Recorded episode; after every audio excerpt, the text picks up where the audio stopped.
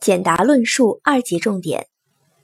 艺术家精湛的艺术技巧与表现才能，是否需要长期的下苦功练习和坚持不懈的探索才能达到？艺术家有了天赋，是否还需要艰苦奋斗？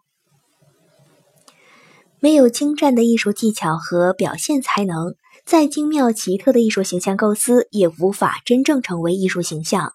精湛的艺术技巧和表现能力不是一朝一夕的功夫所能达到的，必须长期的下苦功夫练习和坚持不懈的探索，最后才有可能使艺术技巧精熟、优异和超群起来。因此，每个有抱负的艺术家总是自觉的、持之以恒的在创作技巧方面苦下功夫。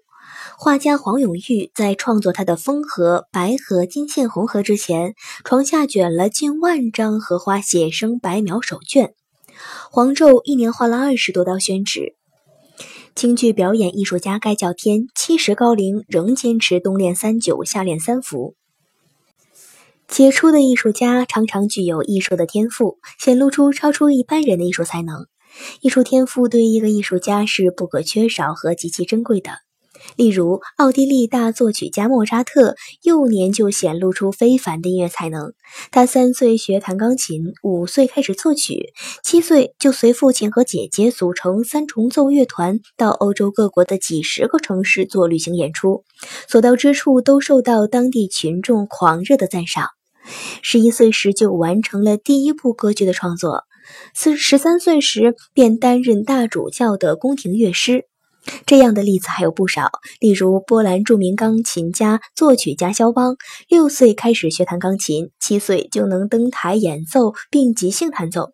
十二岁就开始学习和声对位并能作曲。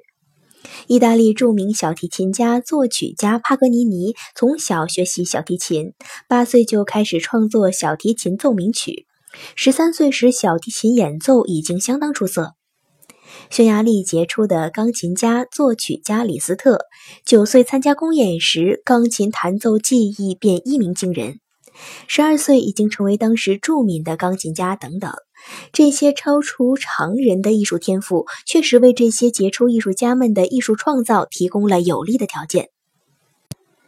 但有了一定的艺术天赋，还需执着的追求和勤奋的学习。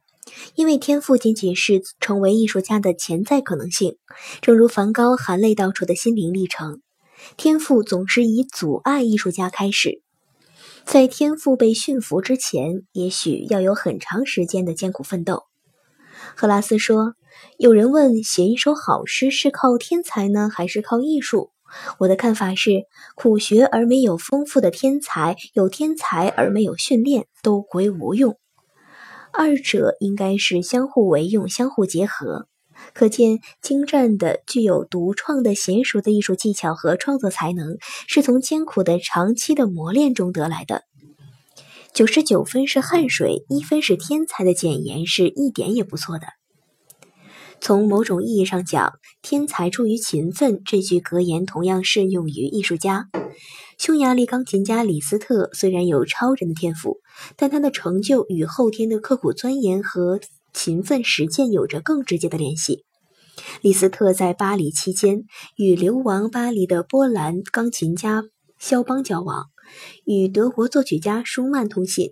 注意吸收巴黎各家各派钢琴演奏之所长，并且同当时法国的文学家雨果、乔治桑等人交往甚密，从中吸取了不少艺术营养。此外，他还注意从民歌和民间音乐中吸取养料，终于在艺术上取得了突破，形成了自己独特的风格和学派。又如被后世敬称为画圣的唐代大画家吴道子。早在幼年时，迫于生计，就向民间的画匠、雕工学艺，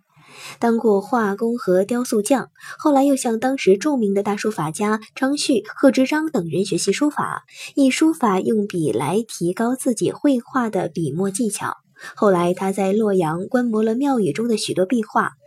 细心琢磨和师承张僧繇、张孝师等人的作品。并且从善于舞剑的裴民将军的精彩表演中受到启迪，使自己的绘画运具有运动感和节奏感。正是由于艺术上的兼收并蓄、刻苦钻研，才使得吴道子在继承传统优秀技法的基础上，创造出吴家样的整体艺术特色。